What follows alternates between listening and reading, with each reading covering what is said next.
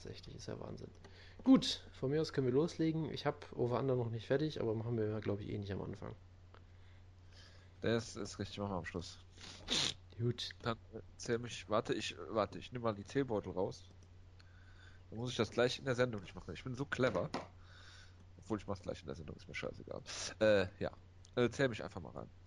Gut. 5, 4, 3, 2, 1, go.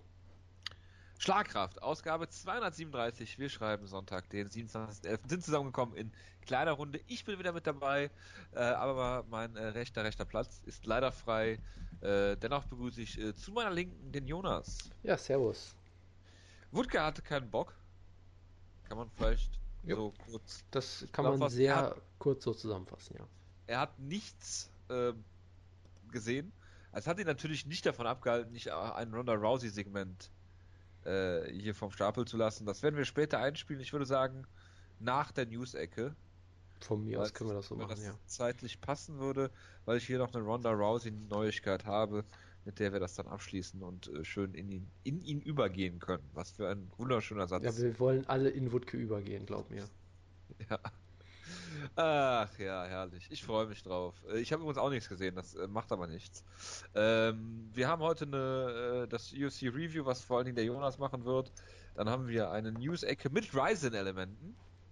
Ohne Hoffentlich, es ist, ist schockierend. Also ich, ich glaube, er wird ja in seinem Segment schon äh, eine, eine Gedenkmesse für Shinobi Kandoro halten. Von daher müssen wir da nicht so viel drüber reden. 52-jährige ehemalige Judoka slash Pro-Wrestlerin, habe ich gehört, ne? Das ist korrekt, die ja. Äh, Ga- Gabby Garcia antreten darf. Äh, dann haben wir ein UFC Preview fürs Ultimate Fighter Finale, wo eventuell der Jonas äh, aufgrund eines Spoilers sehr, sehr glücklich sein könnte. Dazu später mehr. Und ein Over-Under für den Monat äh, Dezember haben wir. Genau. Jonas, du hast, ich sag mal, so grob geschätzte 10 Minuten, Viertelstunde Zeit, über die Card zu sprechen. Äh, Robert Whittaker gegen Derek Brunson.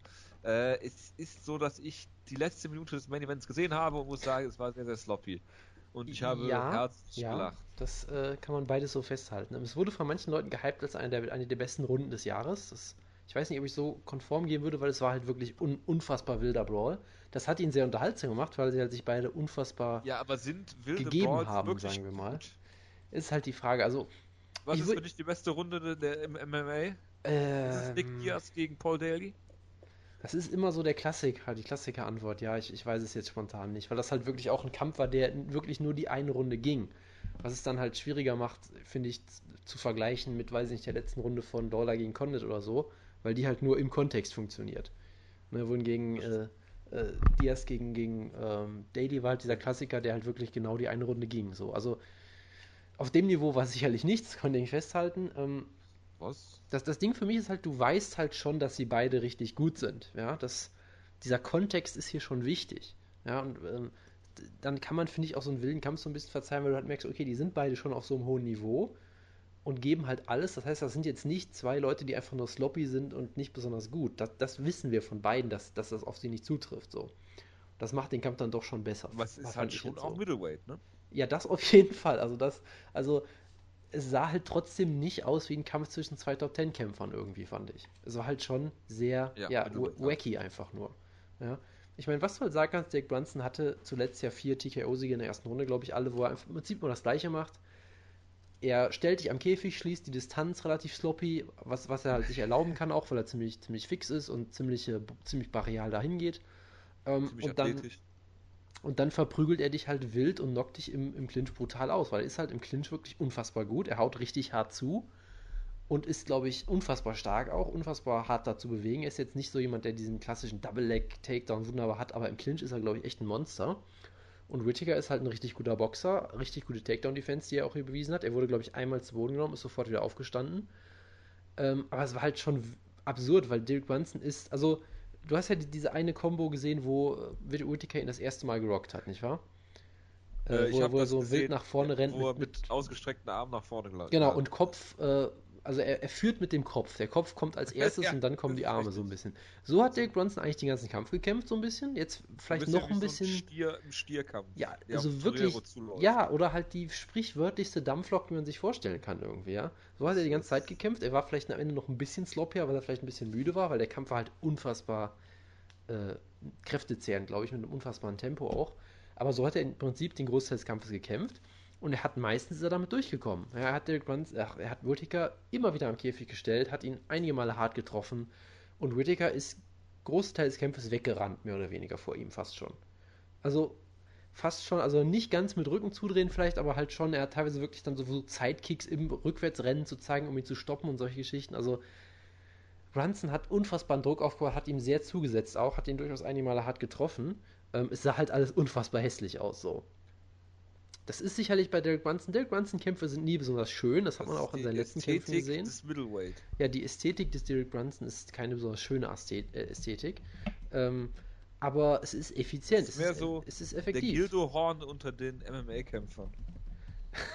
da, da, möchte ich jetzt nichts zu sagen. Also äh, ganz so erfolgreich ist er dann doch nicht gewesen. Nein, also so, okay.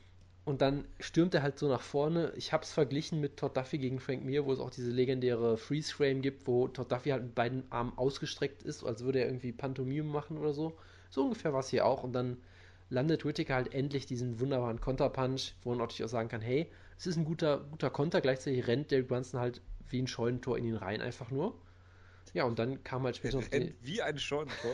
ja, wie, wie ein, ein Scheunentor. offenes Scheunentor, ja. Ich weiß nicht, wie Scheunentor rennen, aber so muss man sich das, glaube ich, ungefähr vorstellen. Ja, nach der Dampflok kommt das Scheunentor. Ne? Ja, genau.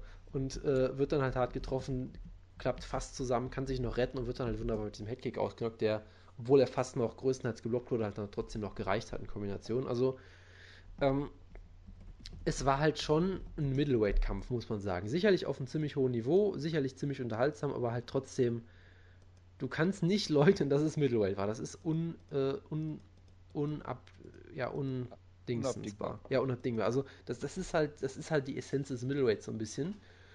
Und trotzdem, man muss halt sagen, das ist die Zukunft des Middleweights so ein bisschen, ja, weil Oettinger ist noch unfassbar jung, der Brunson ist, glaube ich, auch noch nicht ganz so alt. Und ansonsten in der Spitze wirst du schnell sehr alt. Michael Bisping ist 38, Julio Romero ist, glaube ich, 425 Jahre alt so ungefähr. Ähm, weil ob man da jetzt seine Geburtsurkunde oder was auch immer er sagt, glauben soll, weiß ich auch nicht. Ähm, Chris Weidman ist auch nicht mehr der Jüngste, Luke Rockhold ist ähm, Anfang 30. Also da sind viele Leute schon richtig, richtig alt und da ist halt jemand wie Robert Whittaker mit, ich glaube, seinen 25 ist auf jeden Fall die Zukunft der Division. Äh, aktuell sicherlich ist er noch nicht da und ich habe auch große Bedenken, wie das Middleweight aussieht, wenn die aktuelle Spitze die Karriere beendet. Ja, das wird, glaube ich, kein schöner Anblick unbedingt, weil so aber viele... die haben ja noch gut zehn Jahre. das stimmt auch wieder, weil so viele Top-Leute kommen aktuell halt auch nicht nach, aber aktuell ist es halt das Beste, was wir kriegen können. Und ja, es war sehr unterhaltsam und hey, was willst du mehr? Es ist Middleweight. Ja, was will ich mehr, Jonas? Eine äh, kurz und knackig von dir zusammengefasste Card. Gut, hast du irgendwelche Results gelesen? Ich habe alle Results vor mir. Gut, ich, sonst, sonst, hätte ich dich jetzt nämlich gefragt, wie der Co-Main Event wohl ausging, weil du musst ja bedenken, ich habe Jake Matthews gehypt. Also wie ist der Kampf ausgegangen? Ja, er hat ihn verloren. Das, das ist, das ist korrekt, ja. Das ist korrekt. Das war ein etwas frustrierender Kampf, nicht besonders toll, muss man sagen. Matthews hat sich, glaube ich, am Fuß irgendwie verletzt und es war auch ein komischer Kampf, weil du hast halt eigentlich schon gemerkt, er kann ihn zu Boden nehmen, Andrew Holbrook. Und Holbrook hat halt dieses, dieses ziemlich, ziemliche wacky Game, dass er halt, wenn er zu Boden genommen wird, einfach mal sofort Leglocks versucht hat und, und Kimuras und weiß ich nicht was. Und es hat funktioniert. Es ist eigentlich ein Stil, der, glaube ich, eigentlich nicht mehr funktionieren sollte, aber er hat funktioniert und dadurch war Matthews halt am Boden rein defensiv äh, zustande, hat sich, wie gesagt, auch noch scheinbar verletzt und hat dann am Ende eine relativ uninteressante Decision verloren. Ähm, ja, Omari Akmedov hat Kyle Noak besiegt, habe ich natürlich nicht geguckt. Kyle Noak hat dann die Karriere beendet, um sich jetzt voll dem Sicherheitsgeschäft zu widmen. Das ist natürlich das eine, eine sehr gute äh, Entscheidung korrekt. von ihm. Ähm, Alex Volkanowski hat Yusuke Kazuya ausgenockt. Habe ich auch nicht gesehen. Ich habe aber mehrere Leute auf Twitter gesehen, die seinen Ground Pound mit dem von Fedor verglichen haben. Das ist natürlich damit dementsprechend mindestens auf einem Niveau mit dem von Michael Bisping auch. Das ist korrekt. Das wäre die nächste ähm, Frage gewesen. Das, das, ist, das ist natürlich äh, sehr schön. Und ansonsten habe ich nur noch den Opener gesehen, Daniel Taylor gegen äh, Soe Ham, Hamdalay Silva im inoffiziellen Atomweight-Debüt in der UFC. Und nach dem Kampf werden sie die Division, glaube ich, nicht einführen, weil der war nicht besonders gut. Ähm, generell, ich finde, du hast Ham angesehen, dass sie Probleme damit hatte, irgendwie mental oder was auch immer, dass sie größer ist. Sie kam damit nicht so besonders klar, hatte ich das Gefühl. Weil sonst musste sie halt immer wild nach vorne rennen und die Distanz schließen. Jetzt hatte sie auf einmal einen Reichweitenvorteil und wusste nicht so ganz, was sie damit anfangen soll. Für mich hat sie den Kampf trotzdem relativ klar gewonnen. Sie hat die eigentlich, Daniel Taylor, die ersten zwei Runden gut ausgekonnt, hat die klaren Treffer gelandet, Takedowns gestoppt und alles wunderbar. Ähm, es gab in der ersten Runde schon einen ziemlich, ziemlich ordentlichen Eye-Poke. Da hat so, wir haben dann gesagt, hey, Eye-Poke, der Ref hat gesagt, oh, ich habe nichts gesehen, aber wir, wir, stoppen den Kampf mal, weil ist ja höflich. So macht man das halt. Ähm, ich glaube ja auch weiterhin, dass in 80% der Fälle fast schon die Refs es nicht sehen und dann trotzdem stoppen, wenn ein Kämpfer sagt, aua. Ähm, und dann in der dritten Runde gab es wieder einen heftigen Eye-Poke von Daniel Taylor. So, wir haben gesagt, aua, mein Auge und dreht sich weg und der Ref sagt, nee, kämpft weiter, ich habe nichts gesehen. Und so, haben denkt so, äh, was, was passiert hier gerade? Und dann wird sie halt furchtbar verprügelt von Daniel Taylor, weil sie nicht weiß, was los ist. Es war eine tolle Szene wirklich. Also klar, es ist dahingehend der Fehler von Soyam gewesen, weil du musst dich halt ne, defend yourself at all times und so. Ähm, aber trotzdem war es halt sehr awkward, dass sie halt wirklich die ganze Zeit diese Timeout-Geste macht, während sie ins Gesicht geschlagen wird, einfach nur. Ähm, ja, und dann gab es halt die Decision eine 29-28 für Soham und zwei 30-27 Scorecards für Daniel Taylor. Für mich ein absoluter Witz. Ja, es gab ein paar Leute, im Cyborg gab es einen, der den Kampf für sie gescored hat. Ich glaube, MMA Junkie hatte den Kampf auch für sie, aber gerade, ich glaube, die erste Runde kann man ihr, finde ich, nicht geben. Für mich hat sie die ersten beiden Runden ziemlich klar verloren. Es war jetzt keine Meisterleistung von Soham, es war generell kein toller Kampf, aber die hat sie für mich klar im Striking gewonnen. Äh, die dritte Runde hat sie klar verloren, wo man auch sagen muss, die einzige Offensivaktion, die Daniel Taylor gelandet hat, war halt nach dem Eye-Poke, als Soyam sich nicht mehr verteidigt hat. Also es hinterlässt für mich einen sehr faden Beigeschmack, muss natürlich ja, sagen. aber ich, ich, ich man soll auch immer cheaten, oder? Cheaten ja, aber, nie, aber, aber, aber, doch nicht gegen Hemdalay Silva, nicht gegen koreanische ja. Kämpferin. Das, das finde ich nicht in Ordnung. Ich bin da natürlich sehr biased, aber das ist wirklich eine, eine Schmach, die hier gemacht wurde. Ja, die, die, der größte Skandal, der größte Verrat an den Koreanern seit der Teilung des Landes, würde ich einfach mal so sagen. Das kann man, denke ich, so unkontrovers das kann festhalten. Man so, äh, unkommentiert äh, stehen lassen. Ja, ja un unkontrovers, unkommentiert, äh, das passt alles schon. Ja. Das erinnert mich an eine Äußerung, die ich letztens bei FIFA gemacht habe, aber die kann ich hier aus politisch Korrektheitsgründen leider nicht so stehen lassen. Ich bestehe darauf, dass du es nicht tust, ja. Ja, das ist gut. Ich habe nämlich beim, äh, als ich die österreichische Nationalmannschaft zum Sieg gegen Wales geführt habe, äh, den Stürmer Marc Janko mit einer anderen berühmten österreichischen Persönlichkeit verglichen. Das lassen wir jetzt aber. Soll ich raten, wer es war? Äh, ja, bitte. Ich werde aber nicht dazu antworten. Dann, dann macht es ja keinen Spaß, lassen wir das. Ja. Es war nicht Jörg Heider. Nein. Dann äh, ist deine Antwort weg, ne? Gut. Das, das, äh, das ist der einzige Österreicher, den ich kenne, ja. Okay. Ähm, gut, ich dachte, Wutke kommt aus Österreich. Das wäre mir neu. Vorsichtig. Es, er, ist so eine, er ist so eine kontroverse Persönlichkeit. Warum würde das, stell dir, jetzt mal bitte, stell dir jetzt mal bitte Wutke mit österreichischem Akzent vor. ich, ich könnte, würde wetten, wenn er das hören würde, was er nicht tut, würde er das nächste Woche versuchen nachzumachen. Ach, Gottes das wäre großartig. Es wäre, es wäre, gibt es, gibt es Podcastpreise? Ähm, bestimmt, ja. Wäre auf jeden Fall hit, hitverdächtig. So. Wenn wir schon nicht mit Inhalten glänzen, dann mit so einem Schwachsinn. Äh, apropos Schwachsinn, kommen wir zur News-Ecke. Und da ist äh, das erste Thema, was ich mir aufgeschrieben habe: Conor McGregor hat seinen oder wird seinen Gürtel abgeben werden. Hat er es nicht schon getan, jetzt offiziell oder inoffiziell oder was auch immer? Ja, also äh, die UFC entledigt äh, oder nimmt Conor seinen äh, Featherweight-Gürtel ab eine lange überfällige äh, Sache, äh, in meinen Augen. Dabei ja, kann man halt auch sehen, dass dieser doppelte Gürtel, äh, das doppelte Gürtel halt eigentlich nur eine PR-Geschichte war. Ja, natürlich. Ja. Äh, Aber was, was ich halt daran nur so, so geil finde, das ist ja eigentlich vollkommen unkontrovers, wie ich finde.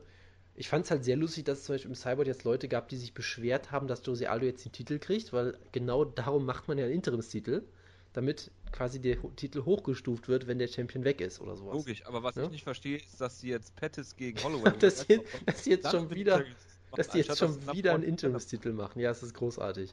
Dass sie einen Number One Contender Kampf machen oder Holloway direkt einen Titelshot gegen Aldo geben. Es wäre so Was geil, wenn Jose, wenn Jose Aldo jetzt, es wäre so geil, wenn Jose Aldo jetzt einfach sagt, nö, ich habe meine Karriere jetzt wirklich beendet und dann wird er auch noch gestrippt, gestrippt und dann ja, gibt es den, den Ja, oder so, dann gibt es den dritten Interims-Champion, der dann sofort äh, zum, zum legitimen Champion wird. Das wäre absolut großartig. Frage. Bleibt ein fader Beigeschmack bei der Titelregentschaft von Conor McGregor im Featherweight, weil er den Titel nie verteidigt hat? Ach, ich, ich weiß nicht. Also ich finde zum Beispiel auch diesen Spruch immer total dämlich, wenn sich Leute hinstellen und sagen, du bist erst der Champion, wenn du den Titel verteidigt hast. Das finde ich immer relativ bescheuert. Natürlich ist es beeindruckender, wenn du eine lange Regentschaft hast, als wenn du den Titel gewinnst und direkt wieder verlierst oder was auch immer. Klar, okay, ohne Frage. Aber ich, ich finde diese Fixierung auf Titelverteidigung immer so ein bisschen komisch. Ich meine, er hat Jose Aldo klar besiegt. Viel klarer kannst du jemanden nicht besiegen, ja, sagen wir mal ganz ehrlich. Ähm, von daher, was willst du mehr? Natürlich hätte ich gerne ein Rematch gesehen. Ich fände ein Rematch weiterhin auch interessant, weil ich immer noch sage, okay, der erste Kampf sagt jetzt, hat auch nicht viel ausgesagt, außer dass Conor McGregor unfassbar hart zuhaut. So, das wussten wir vorher auch schon.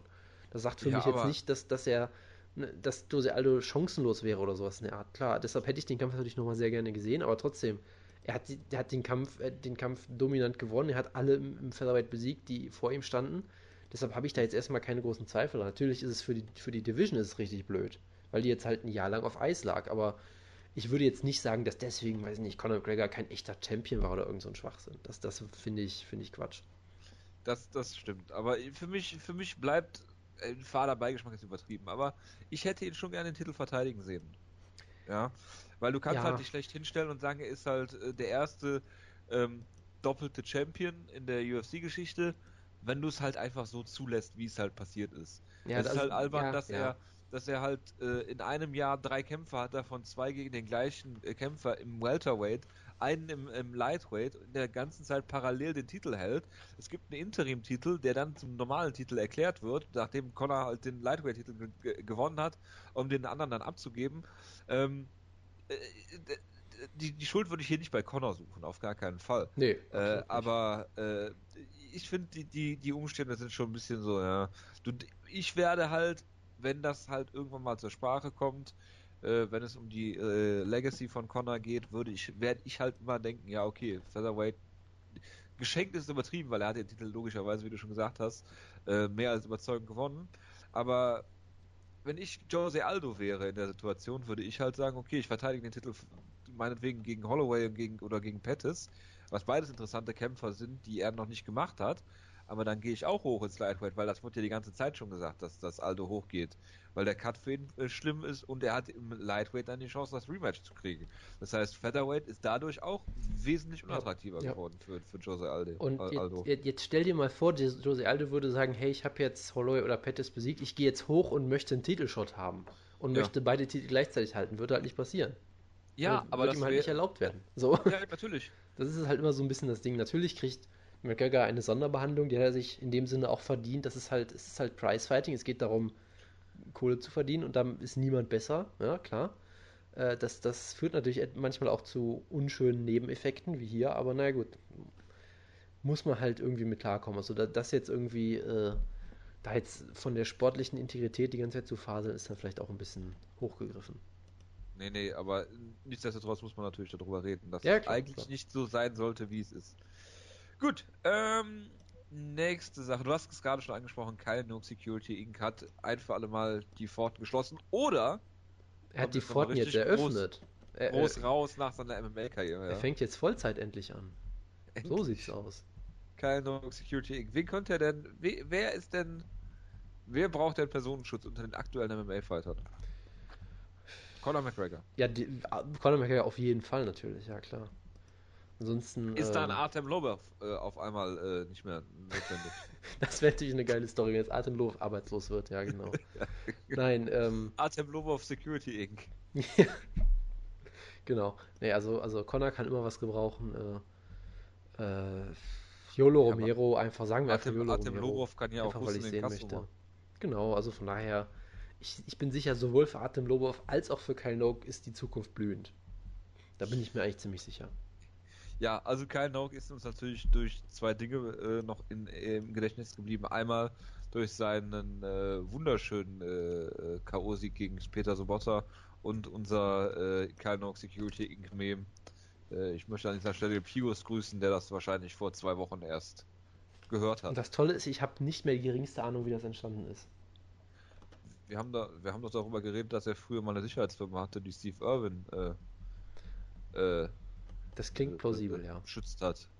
Ich glaube, da, da, da fing das an. Naja, gut. Äh, alles Gute natürlich an der Stelle, äh, Kyle Nauk. Natürlich, natürlich. Äh, Aljamain Sterling ist, äh, hat sich verletzt und kann nicht gegen Rafael Asunzau oder Akunzau, wie der äh, Wutke sagen würde, kämpfen. Ähm, dann gab es noch die Verletzung von Luke Rockhold letztens. Daniel Cormier hat sich jetzt verletzt. Und kann äh, nicht gegen Rumble Johnson um den Titel kämpfen. Und dazu habe ich mal äh, von Bloody Elbow hier die, diese interessante Statistik äh, aufgerufen, äh, wo sie von 2009 bis 2016 die Fightcamps vergleichen. Ist eine ganz interessante Tabelle. Ich, können wir mit Sicherheit auch mal in die äh, in die Show Notes mit aufnehmen. Und da steht halt ganz klar, äh, Team XY hat so und so viele Kämpfer, so und so viele Kämpfe in dem Zeitraum sollten stattfinden und da gab es die und die äh, Verletztenzahl und daraus äh, errechnen sie halt eine, eine prozentuale äh, äh, ja, prozentuale Wahrscheinlichkeit, dass, dass halt ein Kampf äh, ausfällt von dem jeweiligen Camp. Und mit Altersdurchschnitt, mit Durchschnittsgewicht und so weiter. Das ist sehr, sehr interessant. Ähm, vor allen Dingen fällt auf, AKA führt natürlich, äh, das, äh, wobei man da natürlich relativieren muss, dass sie sagen, von den 26 Verletzungen, die sie hatten, äh, ich werde jetzt nicht die ganze Tabelle vorlesen, aber nur mal, um das so einzuordnen, von den 26 Verletzungen, die sie hatten, sind vier außerhalb der, der von AKA ähm, passiert. Das würde sie dann ähm, von Platz 1 auf Platz 3 äh, runterstufen. Nova und Yao und äh, Sarah Longo wären dann die ersten. Wobei Sarah Longo nur vier Kämpfer hat. Das müssten äh, Aya Quinta, Sterling, Whiteman und wer ist der vierte? Weißt du auch nicht, ne? Egal. Äh, nee, weiß ich nicht. Äh, ist ja auch egal. Jedenfalls, äh, Gian Villanti, hallo? Entschuldigung. ja, das, das, das ist jetzt auch wirklich peinlich. Tut mir, tut mir leid. Für uns äh, beide. Es, es tut mir leid.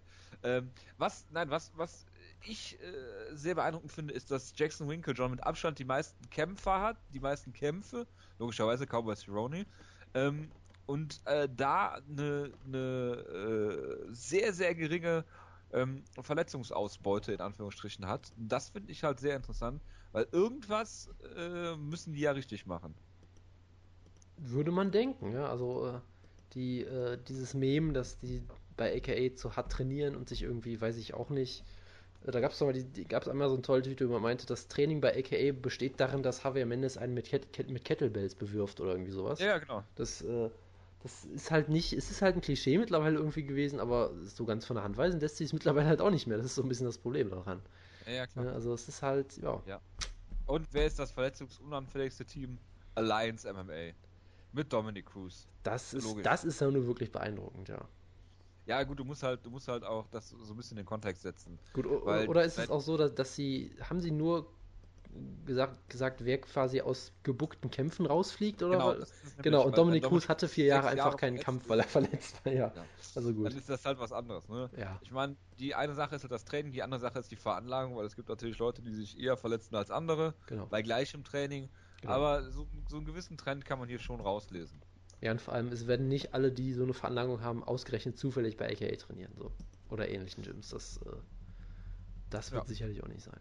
Ich finde ganz interessant, dass Team Alpha Male ein Durchschnittsgewicht von 136 Pfund hat und das nächste Camp ist American Top Team mit 159 Pfund. Durchschnittsgewicht. Ja, das ist doch Team Alpha Selbst Nova halt... Yao hat 160 Pfund, aber da ist natürlich auch Franz Barroso dabei. Ja, ja, der, der reißt das, das Ganze nach oben. Ja, ja, klar. Gewicht. Ne? Aber das ist, wie gesagt, ich würde das gerne in die Shownotes äh, mit aufnehmen. Das ist ja, gib, gib Link her, dann mach ich das natürlich. Ja, ich gebe Link her, dann äh, machst du das. Genau. Wir als Vertreter des wahren, der wahren deutschen Sprache. So, ähm, dann haben wir Alexander Emilianenko ist natürlich raus aus dem Knast. Warum auch die Anschuldigungen gegen ihn waren ja auch überhaupt nicht äh, stichhaltig. Und da kann man ihn schon mal äh, auf Bewährung freilassen. Äh, und er hat natürlich jetzt einen Kampf gegen Bigfoot Silver gefordert und wird den wohl, wenn man den neuesten Entwicklungen Glauben schenken darf, auch äh, bekommen. Also es klingt auf jeden Fall so, dass äh, ich weiß gar nicht, ob er den gefordert hat oder ob die Promotion gesagt hat, dass sie das gerne bucken wollen, aber es macht jetzt endlich auch keinen Unterschied. Es wird natürlich, äh, wird natürlich klappen. Ähm, wie gesagt, meine Prediction, dass er, dass er irgendwie mit Ramsam Kadyrov sich verbündet und sagt, Bruder Fedor, ich war es, der deine Tochter verprügelt hat. Ich, ich warte da immer noch drauf, dass das passiert. Ich halte das immer noch für plausibel eigentlich. Und von daher bin ich mal gespannt. Ich bin gerade noch geblendet davon, dass AKA älter als Team Nogera ist, aber das ist nur nebenbei. Ähm, dann haben wir Justin Gaethje, der wird nach seinem Kracher am New Year's Eve äh, im Madison Square Hallen Vorraum, Garderobe, was auch immer, äh, die Free Agency testen. Ja, ich hoffe, oder? dass er keinen Kracher in der Garderobe abliefert und dann äh, zu müde ist, um zu kämpfen oder sowas. Äh, so wie Justin Gage kämpft, würde ich, könnte ich mir das glatt vorstellen, aber ich fände es lustig, wenn er den Kampf verliert und dann Free Agency testet.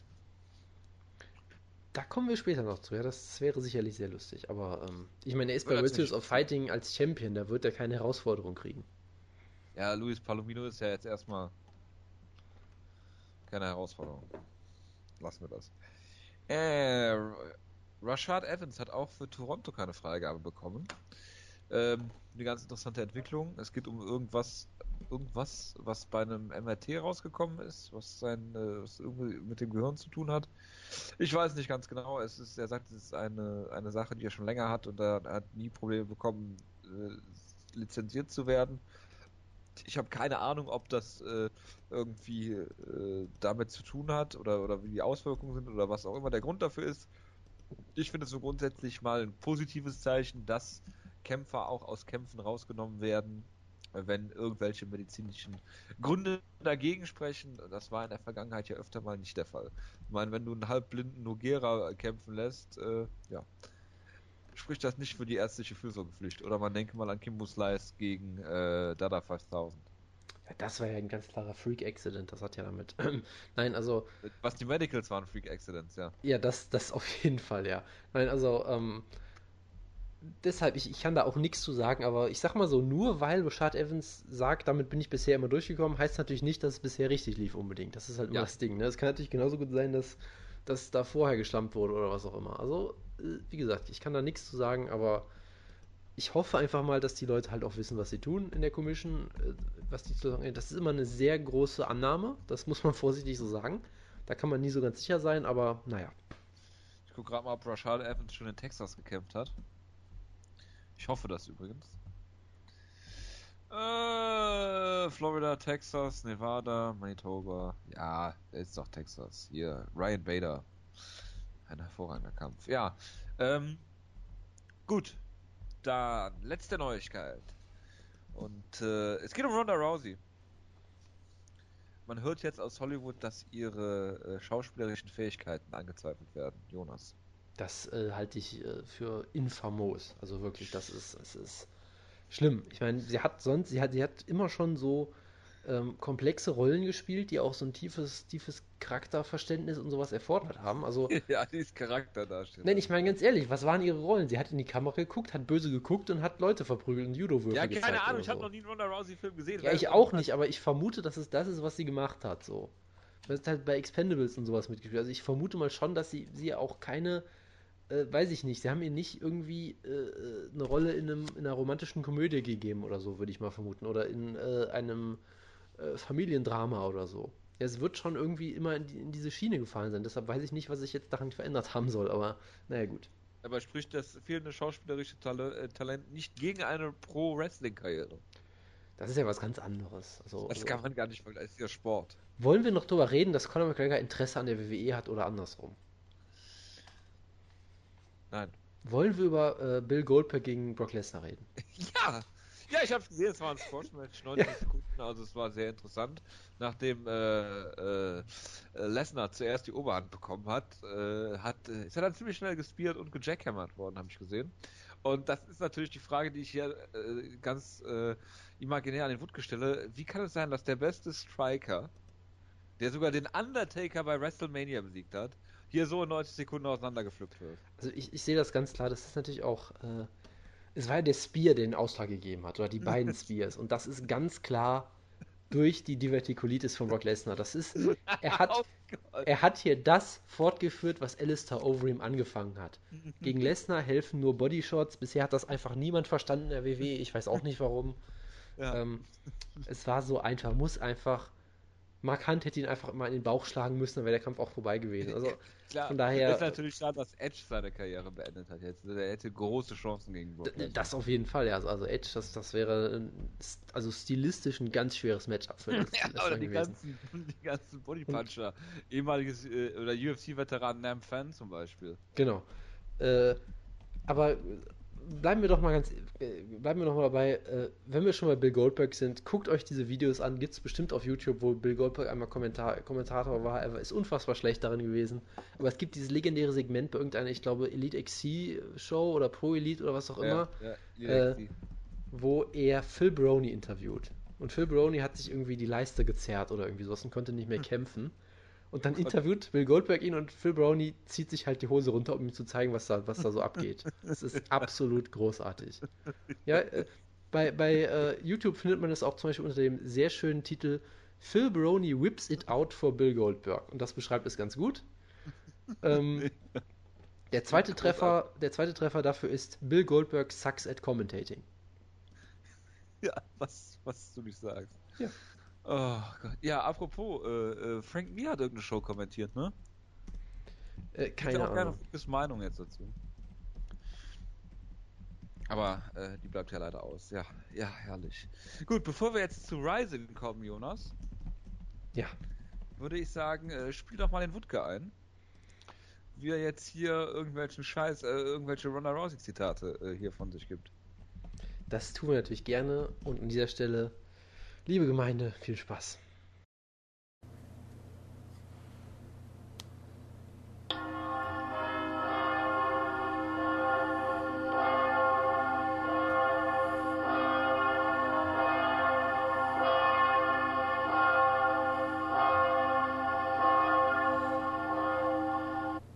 Liebe Gemeinde, auch wenn ich diese Woche nicht zutage sein kann, nicht an der Sendung teilnehmen kann, trotz Demetrius Johnson Fight Week, bin ich natürlich immer da, im Geiste, bei euch.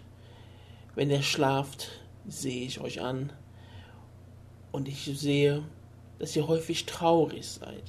Vielleicht ist auch ganz klar, dass mein Fehl in der Sendung ein großer Schmerz ist. Aber ich möchte euch allen nur eine Sache sagen. Schmerz ist nur eine Information. Ich besitze die Fähigkeit, sämtliche Informationen meines Körpers zu ignorieren, sogar Schmerzen jeder Art. Ich distanziere mich vom Schmerz, denn ich bin nicht der Schmerz, den ich verspüre. Das bin ich nicht. Ich verwehre es dem Schmerz, mir meine Entscheidung zu diktieren. Schmerz ist nur eine Information, die ich empfange. Meine Nerven melden mein Gehirn, dass im Körper etwas vor sich geht, von dem ich wissen sollte, von dem ich wissen sollte. Okay? Diese Information kann ich zur Kenntnis nehmen oder ignorieren. Und das gilt natürlich heute noch, genauso wie damals, als es geschrieben wurde von Ronda Rousey aus ihrem Buch zur Kämpferin geboren. Und wir haben noch mehrere Leute, die zur Kämpferin geboren wurden oder vielleicht sogar auch zum Kämpfer geboren wurden. Denn wir haben natürlich auch wieder in unserer großen Gemeinde Geburtstage. Es ist leider nicht besonders viel, nur am heutigen Tage sind Leute von besonderer Relevanz zu feiern. So begrüßen wir zum 36. Geburtstag den Bad Boy, Brian Ebersole, mit einem wunderbaren Pfeil aus unserem wunderbaren Körperhaar. Und wir grüßen noch jemanden, der auch sehr viel Körperhaar verfügt. Auf jeden Fall sagt es sein Name, der Wookie, Lukas Sajewski, UFC-Veteran, hat heute auch Geburtstag und wird gerade mal 26 Jahre jung. Aber ein ganz wichtiger Geburtstag ist heute auch, denn eine der Prophetinnen des Mixed Martial Arts hat Geburtstag. Eine der wichtigsten Kämpferinnen, die es je auf diesem Planeten gab und vielleicht jemals geben wird. Die Herausforderin der Gabby Garcia, Queen of Rings, Lady Tapper, wird heute 34 Jahre alt. Und mit 34 Jahren war sie ja noch ein Jungspund, die sich mit der Gabby Garcia aufgenommen hat.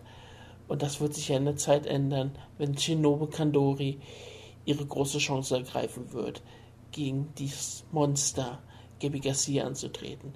Und ich freue mich von ganzem Herzen auf solche Herausforderungen, auch in Zukunft wieder dann in der Sendung zu erwähnen und darüber zu reden.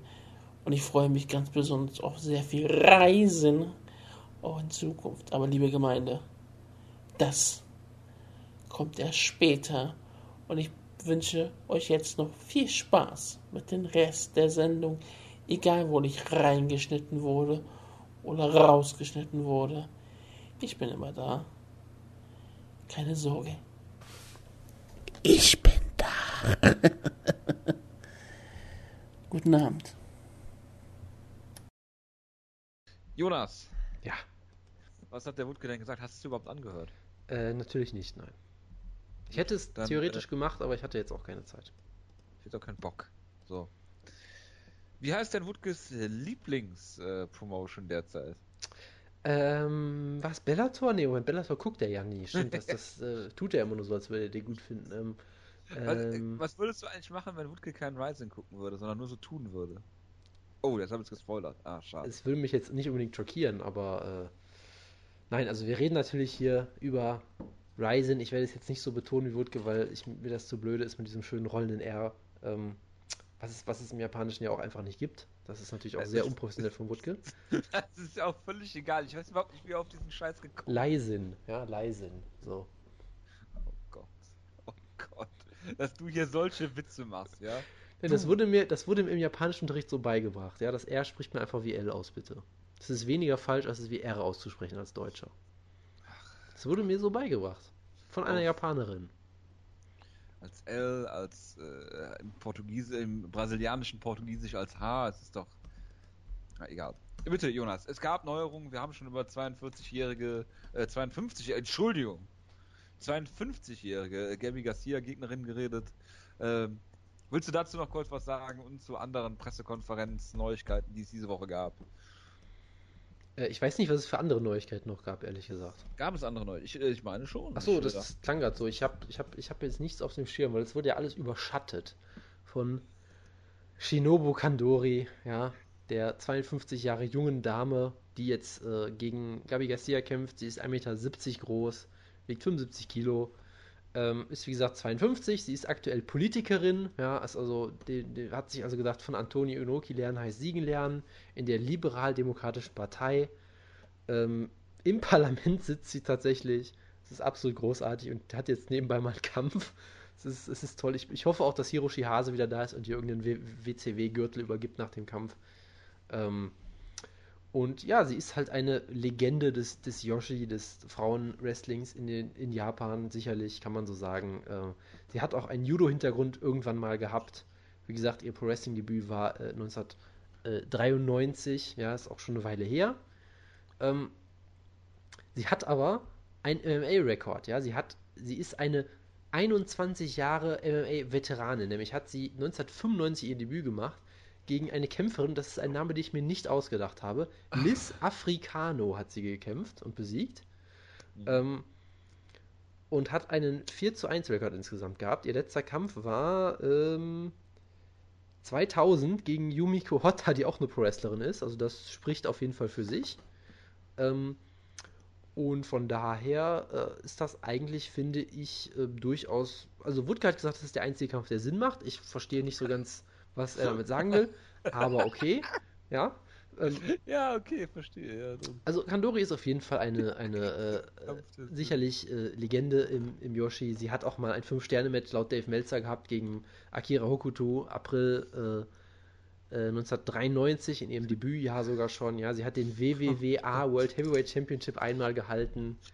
Ja, den Pacific Coast Tag Team Championship ja, Titel. Ja, ist gut, ist den, gut. Äh, hat den Yoshi Presso Grand Prize gewonnen 1995 und 98 von, von Tokyo Sports. Also das sind alles großartige Sachen, die man da mal erwähnen muss. Man muss ja auch mal sagen, sie ist eine Grapplerin auf jeden Fall, wenn man sich anguckt, was sind ihre Finishing Moves. Ja, sie hat die Arm Trap Niba, den Cross Armbreaker und die Fujiwara Armbar. Ja, also wenn Gabi Garcia da, wenn Gabi Garcia da wieder, wieder so reinrennt, ähm, wie, äh, wie in ihren letzten Kämpfen, dann wird sich, wird Kandori da einfach drunter wegducken, sich den Fujiwara Armbar holen und dann tappt Gabi Garcia schneller als sie denken kann. Ja, das ist mal ganz klar. Ähm, Und Ich warte auf den Whip in dem Kampf.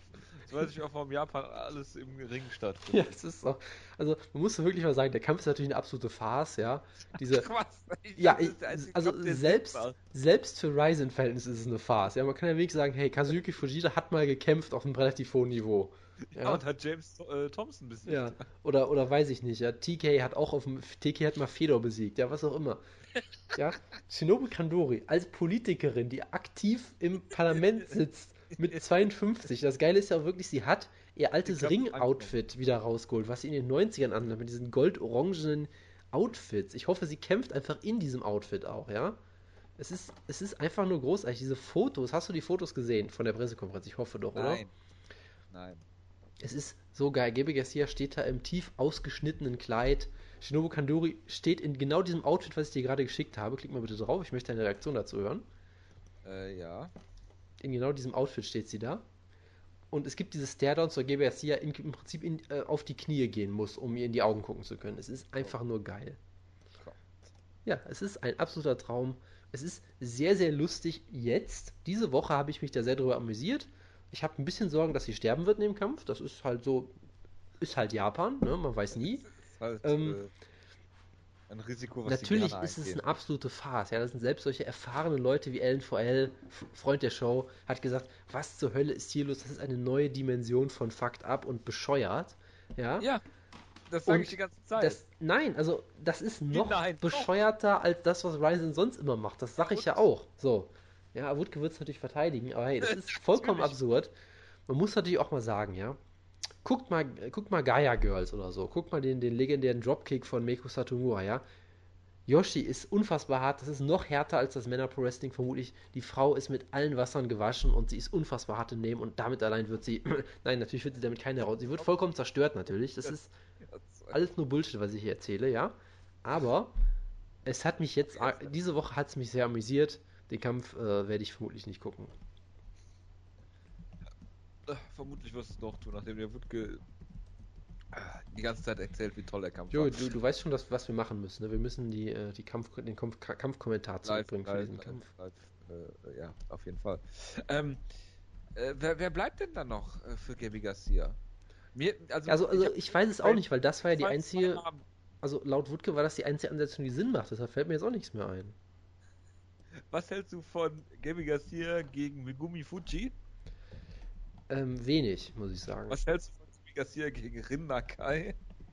Äh, mehr, aber immer noch wenig. Aber das wäre viel zu seriös für Ryzen, sowas zu bucken. Ja, also der Gewichtsunterschied ist immer noch vorhanden, sagen wir mal. Also, also ja, aber es sind, es sind zwei Frauen, die gegeneinander kämpfen, die wirklich, ich muss Frauen dazu sagen, ja, es ist Ryzen.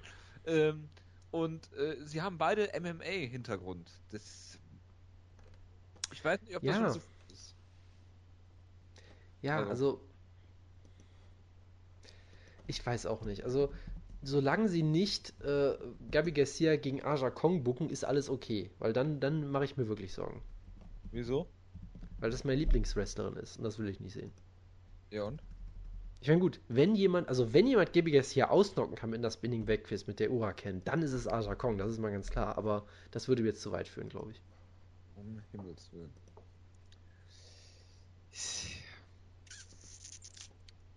Wäre Gabby Garcia eine gute WWE-Diva? Ähm, dazu müsste ich das WWE-Produkt verfolgen, um zu wissen, wie sie Diven einsetzen. Ich vermute, nein. Okay. Äh, willst du noch was zu Ryzen sagen? Habe ich jetzt nicht genug zu Ryzen gesagt? Doch.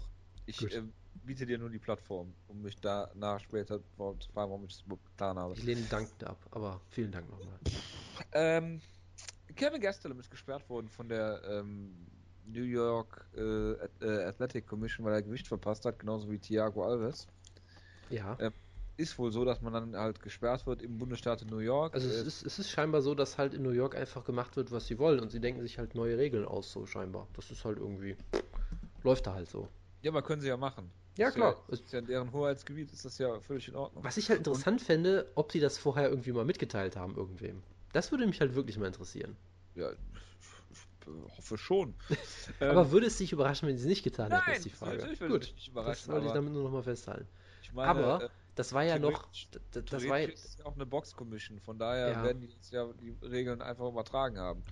Äh, Ich gehe einfach mal davon aus, also äh, ich finde es eigentlich gar nicht so verkehrt, Leute zu sperren, wenn sie das Gewicht verpasst haben. Ne?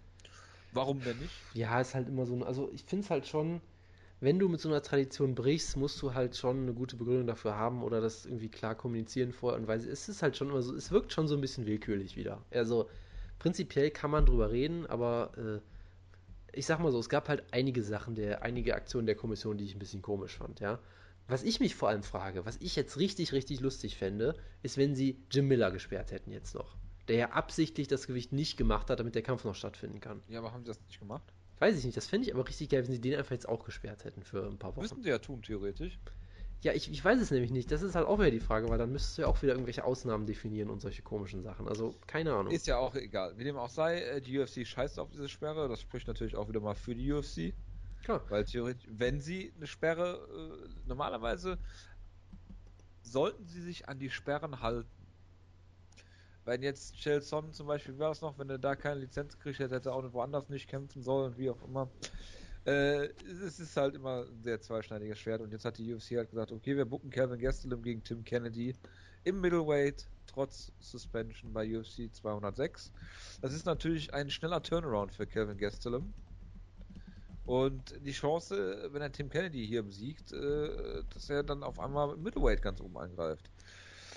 Aber wir Ich müssen, jetzt- noch, wir müssen eine Sache natürlich, sorry, wir müssen eine Sache erwähnen. Es gab ja noch eine andere Suspension der Commission, die noch um Ja. einiges absurder ist. Möchtest du dazu noch was sagen? Ach, komm, hör mir auf mit Scheiß. Julo Romero wird für 30 Tage gesperrt, weil er. Weil er über den äh, Käfig gesprungen Käfig ist. Das gesprungen, ist ja. mal sowas von geil. Also, das ist ja so ein, so ein Talking Point von Wutke immer gewesen, dass niemand auf den Käfig springen darf und so, dass das ja eigentlich verboten ist, Frag dass mal, aber niemanden interessiert. Und wir haben immer gesagt, ja, ja, Wutke, red mal nur, interessiert keinen. Ja. Ja, ich find's Und gut. jetzt, jetzt wird es wirklich gemacht. Ja, du findest es natürlich gut, weil es gegen Jolo.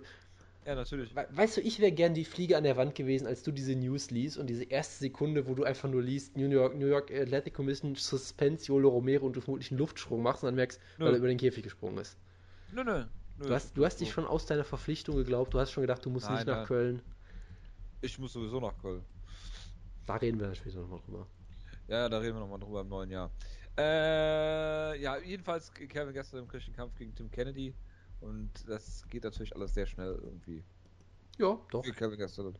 Weil ich hätte es nämlich nicht gemacht, der Kampf ist natürlich hervorragend, aber ähm, das ist ja eigentlich, äh, ja, kriegt Calvin Gastelum jetzt eigentlich seine volle Börse, Tja. immer noch dieses Jahr, äh, und hat ja gar nicht gekämpft, das heißt, dann hat ihm ja gar nicht äh, irgendwie 20, 25 Prozent von seiner Kampfbörse abgezogen, kriegt direkt wieder einen Kampf und äh, ist eigentlich wenig bestraft worden dafür, dass er halt das Gewicht verpasst hat. Eklatant, mal wieder.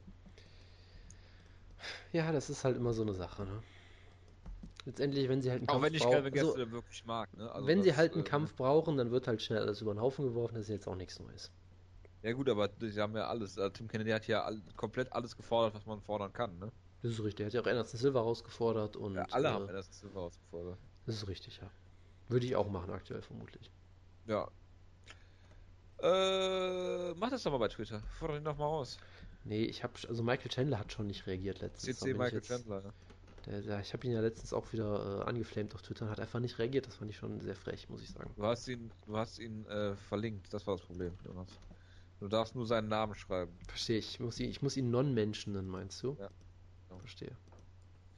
Das, Mi- Michael Chandler ist auf der Suche nach dem Subtilen. Verstehe, verstehe. Ich bin, ich bin zu platt, willst du damit sagen? Er ist nicht so in the in your face. Der ist mehr so, kommt mehr so von der harten Arbeit, Jonas. Das weißt du. verstehe, kein verstehe, anderer. verstehe. Äh, ja, Anthony Pettis gegen äh, Max Holloway um den Interim-Titel kann ich absolut nicht nachvollziehen, die Ansetzung. Auch weil ich Pettis Ansetzung generell nicht nachvollziehen kann. Ich meine, er hat einen Featherweight-Kampf gehabt und hat den gewonnen. Äh, nachdem er nicht so wirklich gut aussah in, in dem Kampf gegen, das war, war Charles Oliveira, ja, ne? Yep. Ähm, das andere Argument ist natürlich, ist niemand da, aber nichtsdestotrotz, ich finde nicht, dass er sich einen Titelshot verdient hat. Punkt. Und Max Holloway hat ihn sich mehr als verdient und ich verstehe nicht, warum sie nicht einfach Aldo gegen Holloway bucken und Tja, weil Aldo halt Dafür- aktuell keine Zeit hat oder keine. Lust oder was auch immer. Also, was sagst du? Ja? Also ich, ich habe einen ganz einfachen Grund für den Kampf. Der Kampf ist geil. Aldo gegen, Aldo gegen Holloway. Da kann ich mit leben. Ja, natürlich, Ja, natürlich, verdient Pettis, äh, Aldo gegen Holloway sage ich schon, Pettis gegen Holloway. Natürlich verdient Pettis keinen Title Shot. Man muss fairerweise sagen, es war auch kein Title Shot, als der Kampf gebuckt wurde. So, das ist, ist halt auch nochmal so eine Sache. Es war, es sollte kein Title Shot werden. Ja, aber er verdient sich auch Ja. keinen Kampf gegen jemanden, der eine neuen äh, alle acht Kampf-Siegesserie hat, mit einem Sieg. Auch wenn er aus dem äh, es ist sicherlich, kommt, äh, auch zwei oder drei Niederlagen in Folge hatte. es ist sicherlich nicht von der Hand zu weisen. Er hat einen seiner letzten vier Kämpfe gewonnen, kriegt einen Titelkampf oder so, klar. Ne, also, Also das es, ist, es ist ich- schon, es ist schon merkwürdig, klar. Ich Ähm, meine, klar ist er spektakulär, klar ist er gut, Ich klar müsste er jetzt- relativ ja. Namen, aber das reicht für mich nicht. Also das Ding ist halt, wenn du einmal in diesem, diesem Upper Echelon angekommen bist, kommst du da halt echt nur schwer wieder raus. Also so die eine Sache. Die andere Sache ist, ich müsste jetzt auch echt überlegen, wer aktuell noch da ist, ja. Weil ich meine, Edgar hatte gerade einen Kampf, äh, Mendes ist generell ab, auf den absteigenden Ast und gesperrt. Ähm, Ja. Lamas hat Holloway gerade erst besiegt, sonst weiß ich gar nicht, wen es da aktuell noch gibt im Featherweight. Ist halt auch so ein bisschen das Warum Ding, sollst du ne? überhaupt Holloway? Cap Swanson ist aktuell noch auf Top 5 gerankt. Das sagt auch so einiges aus irgendwie. Ja. Also von daher, Anthony Pettis ist sogar der höchst gerankte Contender, der aktuell noch frei ist. Also da, von daher, deshalb haben sie halt vermutlich schon gedacht, okay, wir müssen Max Holloway irgendwie booken, weil der ist ja auch so ein bisschen auf diesem Donald Cerrone-Trip, habe ich, immer- hab ich immer das Gefühl. Und dann war halt so als eins Jahr übrig. Haben sie gesagt, okay, geiler Kampf. Und jetzt ist es ein Pay-Per-View-Main-Event aktuell, was halt auch geil ist. Wie war das? Frankie Edgar hat, äh, hat mit dem äh, gerissenen Innenband gekämpft gegen äh, Ja, er hatte alles kaputt, glaube ich, in dem Kampf. krank. Dann haben wir noch einen hervorragenden Kampf, Jonas. Und äh, hier kann es auch um den nächsten Featherweight Contender gehen. Äh, BJ Penn gegen Yair Rodriguez. Ja, da geht es um einen Contender auf jeden Fall, ja. BJ Penn wird Triple Division Champion. Der erste Kämpfer in der UFC-Geschichte, der den Titel in drei Gewichtsklassen gehalten hat. Er hätte es natürlich auch gleichzeitig geschafft, wenn die UFC es nur erlaubt hätte. Es ist fucking motivated BJ Penn. Ja, motivated, motivated Giraffen BJ Penn ist es. Das gegen ist, das oder? ist so ein Dreck. Und ich, das Schlimme ist, ich muss den Kampf auch noch gucken. So geil. ich muss Kann den Kampf gucken, weil ich ja ihr Rodriguez abfeiere. Es ist ekelhaft. Ich sag's dir, BJ für einen Double Leg Takedown, dann Arm Triangle Ende. es wäre, Ich es wäre auch schon wieder lustig, ja. lachen. Es wäre, ich würde auch lachen in dem Moment, muss ich sagen. Es wäre schon Äh? sehr lustig. Und dann BJ Penn im Post-Fight-Interview fordert einen Titel schon. Oh Gott, ich könnte nicht mehr. Oh Gott, ich würde so sterben vor Lachen. Ich habe, ich würde die ganze Zeit lachen. Ich glaube, wir könnten die Sendung direkt nach dem Kampf tapen, weil ich die natürlich live gucke. Und Natürlich, für den Kampf stehst du extra auf. Ich würde nur noch lachen. Ich glaube, ich setze Geld auf BJ Penn. So.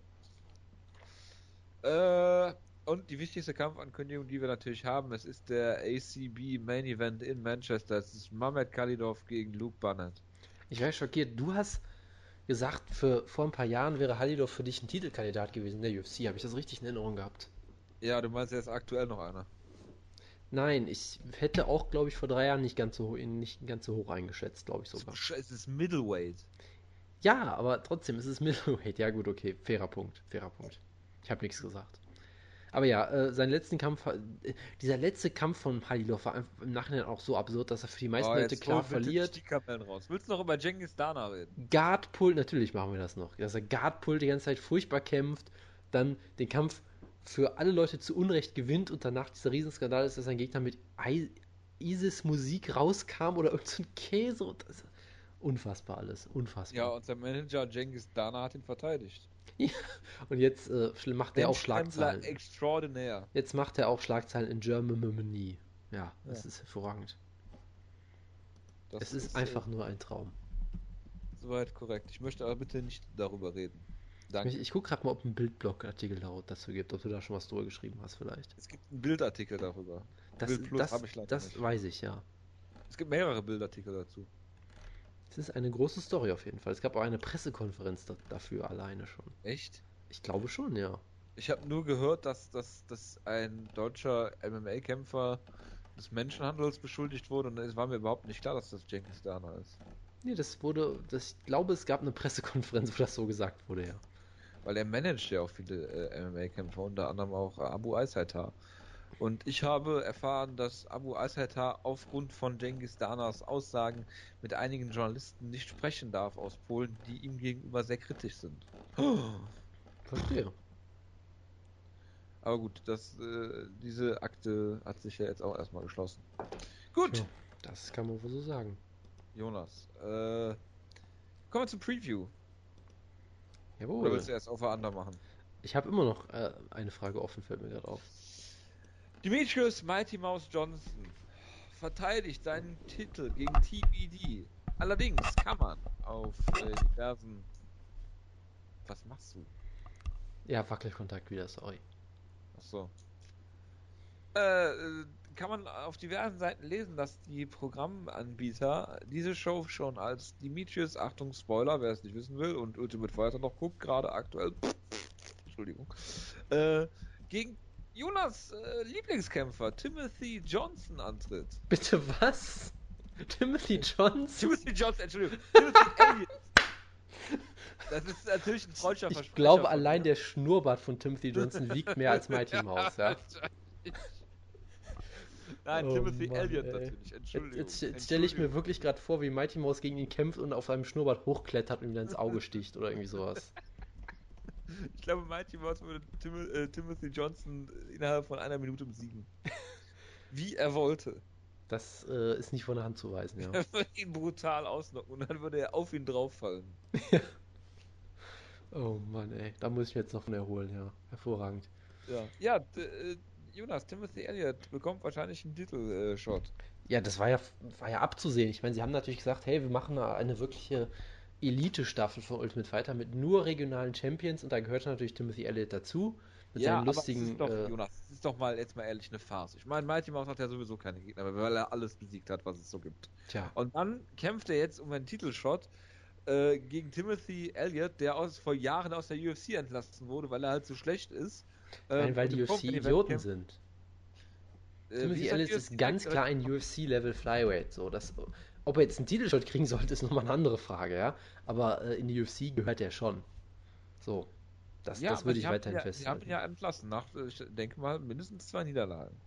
So, äh, das kann durchaus sein. Er hat gegen irgendwen verloren, ja. Aber er hat verloren. ich fand das damals auch schon verfrüht. Er hat verloren gegen Joseph Benavides und er hat verloren gegen Zach Makowski. ja, so bitte. Joseph Benavides ist der zweitbeste Flyweight auf dem Planeten. Bagotinov war damals Top 5. Makowski ist auch ein unangenehmer Gegner, Top 10, irgendwie sowas in der Art. Ja, gut, aber das, das, wenn du, wenn du drei Niederlagen in Folge hast, dann gehörst du Ja, halt nicht in die klar, so. klar. Aber hey, ich glaube ja, dass Menschen eine zweite Chance verdient haben, Jo. Ich weiß, du bist da ja nicht, nicht so für. Du, du Nein, willst nein, ja nein. Leute sofort Ja, abstempeln ja, und Ich wegschmeißen. meine, er hat drei, drei Siege in Folge bei Ja. Titan FC. Alles klar. Soll er zurück in die UFC kommen, meinetwegen, aber noch nicht um den Titel.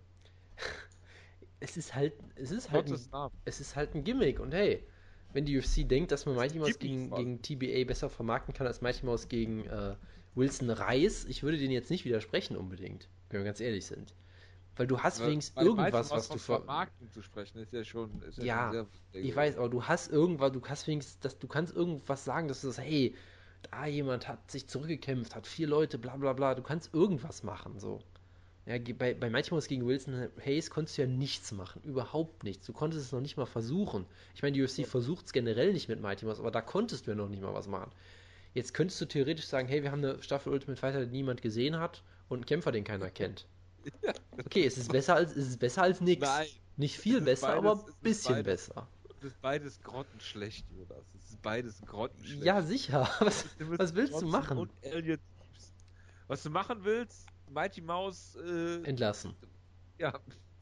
Oder zwingen gegen Dominic Cruz zu kämpfen. Ja.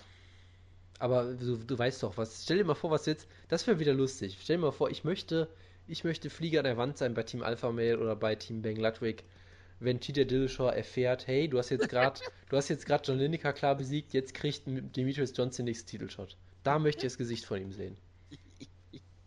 Das wäre so geil. Hat, was hat er nochmal zu Cody Garbrandt gesagt, dass, er, dass die UFC ihn gebuckt hat, dass er so emotionally was ist? Er ist ein äh, Emotional Wreck oder irgendwie sowas. Ja, ja, genau. Das ist auch so eine geile Erklärung, ja genau. TJ, du, du hast alle Tassen so ein bisschen im Schrank, bist aber langweilig und, und Garbrandt ist einfach totaler Psycho. Das ist dann unterhaltsam, weil es ein Trainwreck ist, so nach dem Motto. Psycho, apropos Psycho. Ja, Äh, Nicolas Backstrom hat gekämpft am Wochenende. Ich weiß gar nicht, äh, wie, er, wie er gekämpft hat. ist das so? Ich guck das gleich mal nach. Das, Jonas, das äh, das bitte. sag doch mal, wie Demetrius Mighty Mouse Johnson Timothy Elliott und Johnson besiegt. Also, wie gesagt, Timothy Johnson habe ich eben schon erklärt, er klettert an ihm hoch und schlägt ihm mit einem 12-to-6 Elbow, spaltet ihm den Schädel und wird dann disqualifiziert.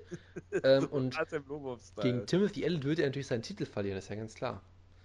Nein, also, ich kann das nicht ernsthaft machen. Ich liebe Timothy Elliott, er ist unfassbar merkwürdig und wacky.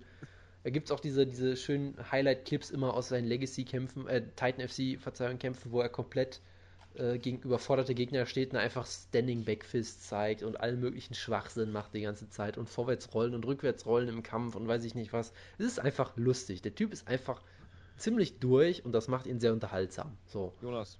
Ja. Niklas Beckstrom hat gegen äh, Joni Satovara gewonnen am Wochenende. Das freut mich sehr. Im Main Event von Cage 37. Okay. Geil, geil, ja. Ähm, hat jetzt drei Siege in Folge und äh, ich finde, sie sollten eine Staffel machen, äh, äh, tough, äh, und Niklas Beckstrom soll dann gegen Jose Aldo kämpfen. Das klingt soweit plausibel, ja. Ja, und der hat nur zwei Niederlagen. Äh, ja. Also ich, ich sehe da, ich, ich seh da kein Argument gegen, das ist ein guter Punkt. Nein, das ist nur ernsthaft. Timothy Elliott ist ein unfassbar lustiger, unterhaltsamer Kämpfer. Ist, ich, war, ich sage auch weiterhin, er ist richtig gut. Er ist, hat kein Top Ten Niveau Flyweight. Das ist vermut, das widerspricht nicht unbedingt meiner Aussage.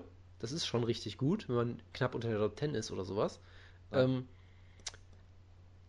und deshalb, er verdient es auf jeden Fall der UFC zu sein. Es freut mich natürlich sehr, dass er scheinbar gewonnen hat. Ich habe diese Spoiler selbst nicht gelesen, aber ich traue dann natürlich dem, vertraue da natürlich dem Internet, was immer ein Fehler ist grundsätzlich. Das ist ähm, deshalb freut es mich natürlich sehr, dass er diese Chance kriegt. Wie gesagt, ich finde ihn sehr unterhaltsam. Ich bin Fan von ihm, seit er in seinem Kampf gegen, ich glaube, Louis, Louis Gaudi nur einen Flying Dropkick gezeigt hat. Minoa Man Style, wunderbar. Einfach ein lustiger Typ. Und er wird natürlich vollkommen deklassiert und zerstört. Ähm, von ja. äh, Mighty Mouse, das ist vollkommen klar. Und was soll ich dazu sonst noch sagen? Nix. Gut. Oh. Entschuldigung. Äh, Joseph Benavides gegen Henry Cejudo. Das ist wiederum ein sehr, sehr interessanter Kampf. Äh, wo ich mir vorstellen könnte, dass Joseph Benavides wieder in alte Muster verfällt und das Brawlen anfängt und von Henry Cejudo komplett zu Boden genommen wird. Äh, wobei Benavides natürlich ein sehr, äh, sehr ähm, guter Ringer auch ist. Ja? Äh, aber Cejudo ist ja nochmal ein andere, äh, anderes Kaliber. Es könnte natürlich auch sein, dass Benavides nichts tut, weil er halt weiß, um das, weil er halt um das äh, Ringen weiß von äh, äh, und der Kampf einfach stinkend langweilig wird.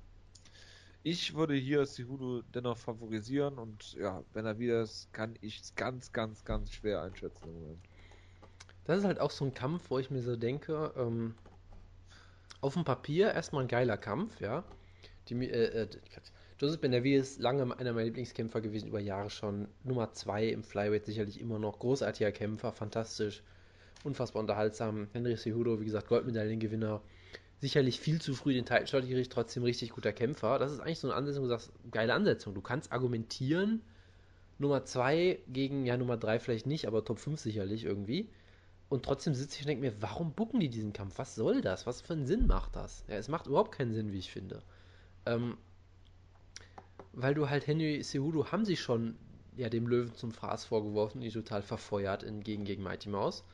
Und jetzt, statt zu sagen, hey, er ist immer noch ziemlich jung, er hat immer noch erst elf Kämpfe, wir bauen ihn wieder auf, nein, sie stehen direkt gegen den zweitbesten Kämpfer der Gewichtsklasse. Das ist halt, finde find ich schon als Ansetzung sehr komisch. Klar, vieles damit hat halt so damit zu tun, es ist Flyweight, die äh, Ränge sind dünn besetzt und so weiter und so fort. Trotzdem finde ich das schon, sagen wir mal, sehr komisch, aber gut. Ähm, ich möchte mich ja nicht zu sehr beschweren, es ist ein großartiger Kampf. Äh, yay, Flyweights und so weiter und so fort. Ähm, ich sehe Benavides dann doch vorne, weil ich glaube, er ist noch um einiges variabler natürlich im Stand. Er kann gut zum Körper gehen, er hat gute Kicks, er, hat, er kann hart zuhauen. Sehudo hat halt, wie gesagt, wunderbares Ringen, aber Joseph Benavides ist auch jemand, den du eigentlich nicht zu Boden nehmen möchtest. Er ist unfassbar gefährlich mit seiner Guillotine. Er hat unfassbares Scrambling. Der steht meistens, bevor er mit dem Arsch auf dem Boden gelandet ist, steht er fast schon wieder auf. Also das ist, das ist ein hartes Matchup für Cejudo. Der natürlich sicherlich, was das Ringen angeht, doch Vorteile hat, was die Athletik vielleicht hat. Er, vielleicht, er schlägt auch ziemlich hart zu, glaube ich. Er ist kein toller Finisher unbedingt im Stand, kein Wahnsinnsstriker in dem Sinne, aber schon ziemlich gut und er kann dir mit seinem Striking schon Respekt äh, äh abflö ab, äh, abflößen, was soll ich dir jetzt sagen? Abzollen, wie auch immer. Ähm, einflößen. Ja, ein, ein, einflößen. Ja, ab, abflößen und einringen. Ähm, Und von daher ist es durchaus ein guter Kampf. Ähm, ich könnte mir durchaus vorstellen, dass Cejudo äh, gewinnen kann, wenn er eben ja, seine Takedowns gut einsetzt. Vielleicht, wenn er wie es eher im Clinch kontrolliert, aufpasst, dass er eben nicht in die Guillotine rennt und so weiter und so fort. Und man kann über Benavides sicherlich schon sagen, dass er vielleicht ein bisschen abgebaut hat in letzter Zeit. Nicht mehr ganz so scharf ist, wie er anfangs noch war. Gerade so auf dem Weg zu seinem zweiten Title-Shot. Wie er Leute da besiegt hat, zwei Bodyshot-Finishes, glaube ich, hintereinander sogar. Ja, äh, wo er für manche Leute. Ja, also ich meine, für manche, Mann. für viele Leute war Joseph Benavides Favorit im zweiten Kampf gegen, gegen Mighty Mouse. Ich weiß gar nicht, wie das bei den Wettquoten war. Ähm, da war er nicht Favorit. Aber, aber trotzdem war er da für viele Leute extrem hoch im Kurs. Und Joseph ich glaube, Benavides gegen Brock Lesnar, Overhand, äh, Overhand Body Shot. Ja, du, du nimmst das hier alles nicht mehr ernst. Das finde ich nicht in Ordnung. Ja, natürlich Nein, also, ich das nicht ernst. Also ich, ich glaube schon, dass er vielleicht ein kleines bisschen abgebaut hat seitdem, aber er ist immer noch auf diesem unfassbar hohen Niveau. Deshalb, ich werde so lang auf ihn tippen, bis er, bis, bis ich sehe, dass er das Niveau nicht mehr halten kann. Bis dahin glaube ich weiter an ihn. Wunderbare Ansetzung. Wie gesagt, am, am Booking selber kann man zweifeln. Der Kampf ist trotzdem gut. Tja, ich meine, hat nur Niederlagen gegen Mighty Mouse und gegen Dominic Cruz, ne? Also. Jupp. Äh, ja, man hat ja damals gesagt, man hat die Flyweight Division für ihn, für ihn eigentlich geschaffen, äh, damals. Und damit er Champion wird, hat er es halt nicht geschafft. Er ist halt Team Alpha Male in der Nutshell sozusagen. Jupp. Aber gut, würde mich natürlich auch nicht wundern, wenn, er wieder gewinnt, auch wenn ich auf Cejudo tippe, ne? Klar. Dann haben wir den Matt Brown-Besieger Jake Ellenberger gegen einen komischen Kampf eigentlich gegen äh, George Masvidal. Auch wenn das natürlich ein hervorragender Kampf ist, aber eigentlich hat sich Alan Burger, auch wenn das ein bisschen komisch klingt, mit diesem Sieg ja fast schon zu höherem qualifiziert, oder? Das Tolle ist halt, ich finde, das kannst du über jede George Masvidal-Ansätze sagen. Eigentlich geiler Kampf, aber irgendwie merkwürdig.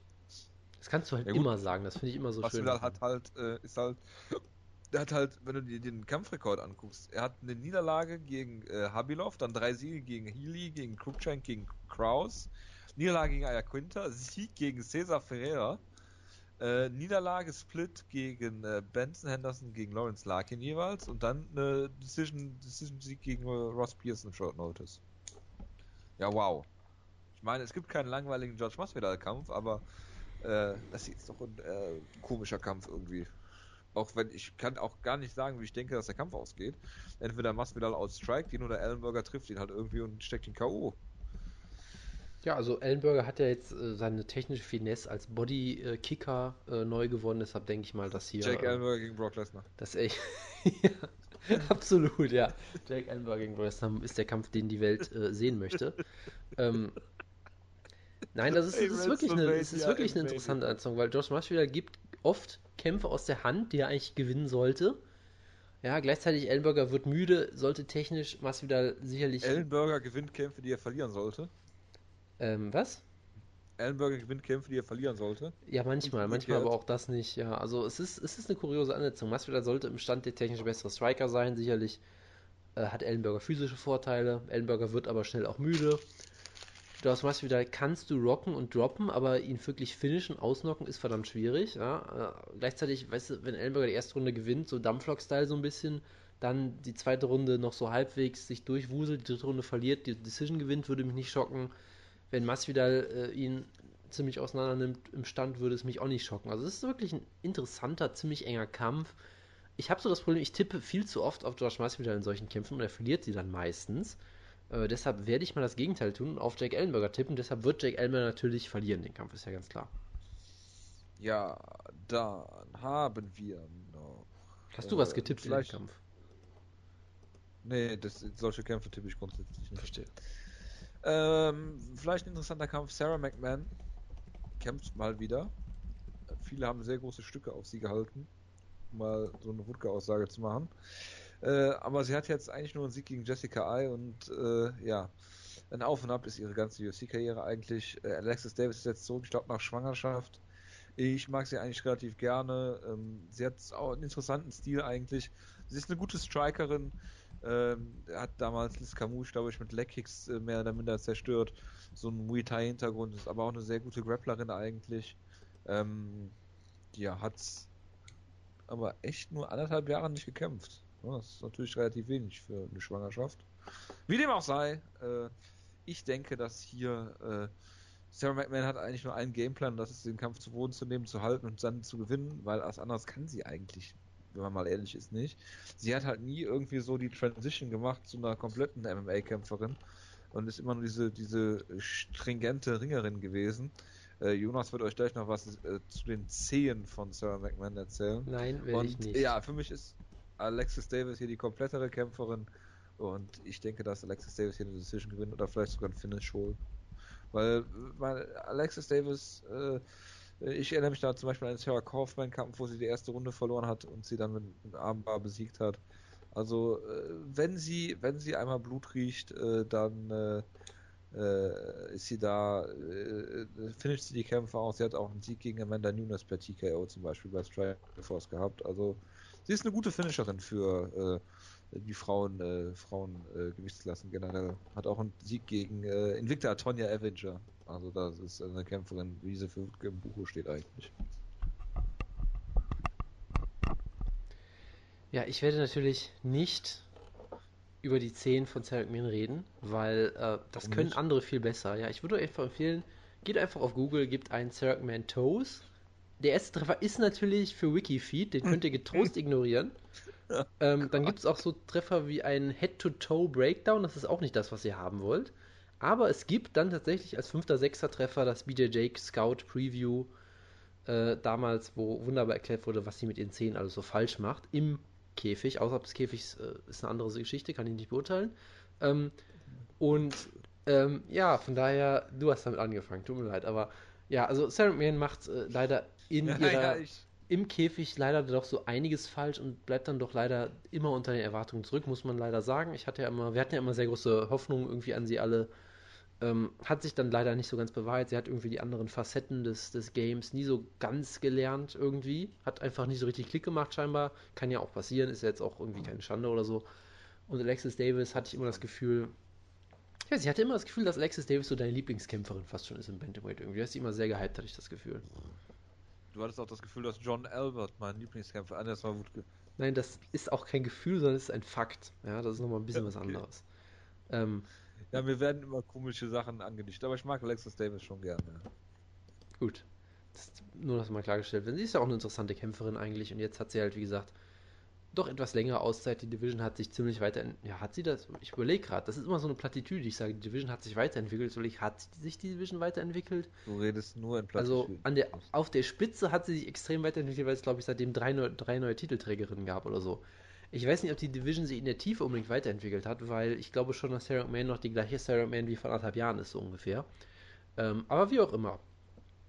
Alexis Davis ist gefährlich. Das macht es natürlich auch schwierig, weil du kannst, selbst wenn Sarah McMahon mal auf ihr Ringen vertraut, kann sie auch nicht einfach den, den Kampf gefahrlos zu Boden nehmen. Das hat äh, Sarah Kaufmann ja auch schon schmerzlich feststellen müssen zuletzt. Ähm, und im Stand, wie gesagt, Sarah McMahon kann immer noch ziemlich hart zuhauen, hat solides Boxen. Sicherlich äh, hat Alexis Davis das bessere Kickboxen, hat durchaus gute Leg-Kicks damals auch gegen Liz Camus sehr eindrucksvoll gezeigt und so weiter und so fort. Deshalb würde ich Alexis Davis auch als Favoritin sehen, unterm Strich, weil ich glaube, Sarah McMahon ist einfach zu eindimensional dafür. Das funktioniert bis zu einem gewissen Level, aber auf diesem Level wird das, glaube ich, nicht mehr reichen. Gut. Dann haben wir noch Gray Maynard, muss man nicht drüber reden. Rob Font gegen Matt Schnell. Also wir, wir müssen, wir müssen finde ich, über eine Sache reden, ja. Gray Maynard gegen Ryan Hall Was klingt einfach nur unfassbar merkwürdig, finde ich, als Ansetzung. Ich freue mich schon. Hall. Äh, ja, Ryan, Ryan, ja, wie auch immer. U Uriah Hall. So. Ja, Ryan Hall wird Ja, die ganze Zeit ich doch. vermutlich und Rolling Leglock zeigen und Gray Maynard will irgendwie brawlen oder weiß ich nicht. Es ist, ich kann mir da echt nicht vorstellen, was da passiert. Ich, ich sag immer noch, wenn Gray Maynard unbedingt weiter kämpfen möchte, aus welchen Gründen auch immer, soweit ich weiß, hat er es absolut nicht nötig, monetär oder sowas. Aber gut, er möchte halt unbedingt. Ich finde, das ist so ungefähr der beste Gegner, den man gehen kann, weil ich glaube, es gibt eine. Also gibt es irgendeinen Kämpfer in dieser Division, wo die Chance geringer ist, dass du eine Gehirnerschütterung oder ähnliches kriegst als Ryan Hall? Weiß ich nicht. Ja, also Ryan Hall, ich sag mal so, Ich wenn musste Ryan Hall, wenn Ryan Hall den Kampf gewinnt, könntest du fast schon Geld darauf wetten, ob er gewinnt, ohne einen einzigen Strike zu landen, oder? Das ist immer so das Ding bei Ryan Hall. Von daher, Ich habe keine Ähm, Ahnung, wer Ryan Hall ist. Ich habe nur gerade gesehen, dass er einen Sieg gegen Artem Lobov ja, das ist doch dieser BJJ-Phenom oder was auch immer. Ja, kann sein. Das, Ja, ist, halt, stimmt, ja, das ist halt dieser unfassbar eindimensionale Grappler einfach nur im Prinzip. Es ist der Hani Yaya der Neuzeit. Im Prinzip schon, ja. Ja. Ja, ist doch gut, ist doch okay, läuft doch. Läuft doch für Gray Maynard. Ja, läuft auf jeden Fall. Gut. Rob Font haben wir noch gegen Matt Schnell, dann haben wir Kalen Curran gegen Jamie Moyle.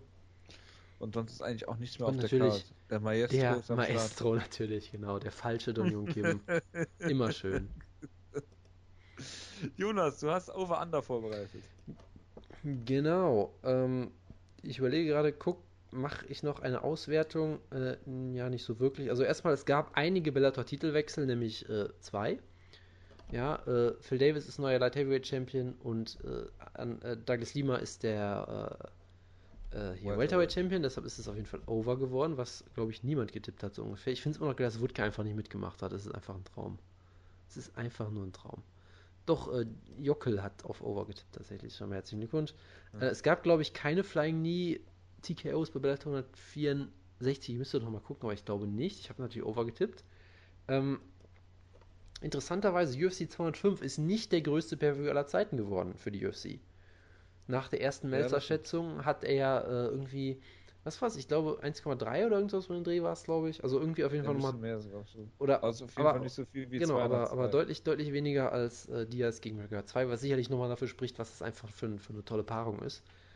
Ähm, Titelwechsel bei UFC 205, gab es Titelwechsel bei UFC? Ja, doch einen, glaube ich, gab es, ne? Also McGregor hat gewonnen und äh, das. Nee, doch einer, genau. Und es gab ja den Draw noch. Genau, also Under ist das. Ähm, ja, die Shoutouts an Jesus weiß ich schon gar nicht mehr. Jetzt müsste ich sogar nochmal nachgucken. Verdammt, das habe ich vergessen. Ich muss mir alle Post-Videos nochmal angucken. Scheiße. A, A, A. Also YOLO hat es natürlich gemacht, da bin ich mir ziemlich sicher. Ähm, egal, kommen wir mal, es ist mir jetzt alles zu viel, kommen wir mal zu dem Dezember. Ich habe natürlich, Jojo, eine Frage zu World Series of Fighting im Madison Square Garden Theater. Schick mir die Card. Wie viele Titelwechsel wird es geben bei dieser Card? Und es ist World Series of Fighting, deshalb habe ich das Over-Under bei 0,5 gesetzt und für den Rekord, es gibt vier Titelkämpfe. Okay. Ja, ich lese Dann schick- Moment. Ja, Moment, ich, ich lese dir gerade mal vor. Jetzt muss die Seite Mhm. gerade nochmal an. Der Main Event. Justin Gaethje gegen Jao Seferino, wer auch immer das sein soll. Ja. Ähm, das finde ich auch geil. Es ist nicht der Typ, der eigentlich einen Title Shot hätte kriegen sollen, zuletzt, der sich dann verletzt hatte. Aber es ist okay, es ist ein Typ, der Jason nachher ausgenockt hat. Okay, immerhin.